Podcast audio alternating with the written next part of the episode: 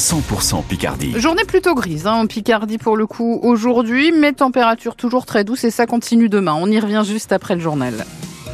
Marie-Gaëtane compte les manifestations continuent pour demander l'abrogation de la loi immigration. Ils étaient plusieurs milliers à Paris hier, une centaine à Amiens devant la mairie pour dénoncer le caractère xénophobe de cette loi. En dépit des 35 articles du texte retoqués par le Conseil constitutionnel, Didier Cotrel est militant au réseau Éducation sans frontières dans la Somme.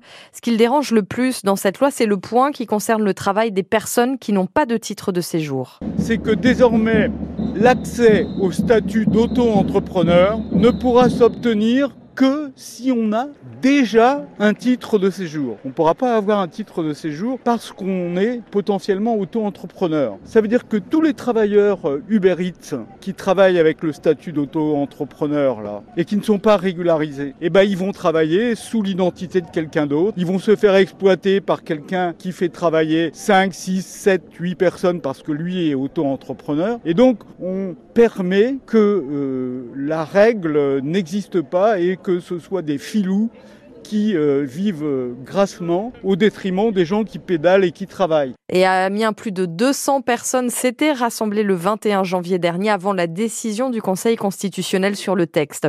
Xavier Bertrand se positionne déjà pour 2027. Le président Les Républicains des Hauts-de-France affirme à Ouest France ce dimanche qu'il a l'intention de se présenter à la prochaine euh, élection présidentielle. Candidat malheureux à la primaire de la droite en 2022, celui qui a été quatre fois ministre se projette déjà pour contrer, dit-il, l'arrivée de l'extrême droite au pouvoir. Marie-Gaëtane, le sexisme persiste chez les moins de 35 ans. Selon le rapport du Haut Conseil à l'égalité entre les femmes et les hommes publié la semaine dernière, la cité Carter à Amiens-Nord accueille depuis quelques jours les travaux réalisés par plusieurs classes sur le thème justement de l'égalité entre les filles et les garçons.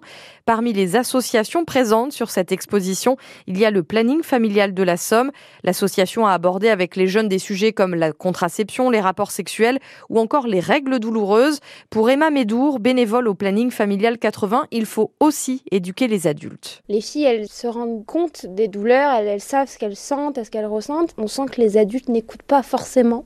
Il y avait des enseignants et des enseignantes qui viennent et qui disent oui, mais des fois elles exagèrent un peu leur douleur pour pas aller en cours alors que on voit bien sur notre mur de règles et de douleuromètre que bon, en fait tout, va vers le haut, tout va vers euh, le plus sensible. Et puis même au niveau euh, des relations entre jeunes, on sent que l'adulte veut pas s'en mêler parce qu'on se dit bah c'est que des relations, on n'estime pas qu'on doit intervenir alors que des fois il y a des vraies situations de violence qui sont en train de se vivre. Et quand on a des adultes qui sont là qui nous écoutent sans nous juger, en nous conseillant, en nous disant bah là tu peux faire ça, là tu peux aller là, là ce que tu es en train de vivre c'est une situation de violence, attention ça permet aussi de, lutter contre ce stéréotype et contre aussi euh, de sentir tout seul quand on est en train de vivre une situation comme ça, quoi. Et une partie de l'exposition reste ouverte donc à la cité Carter à Amiens-Nord jusqu'à la fin du mois de février.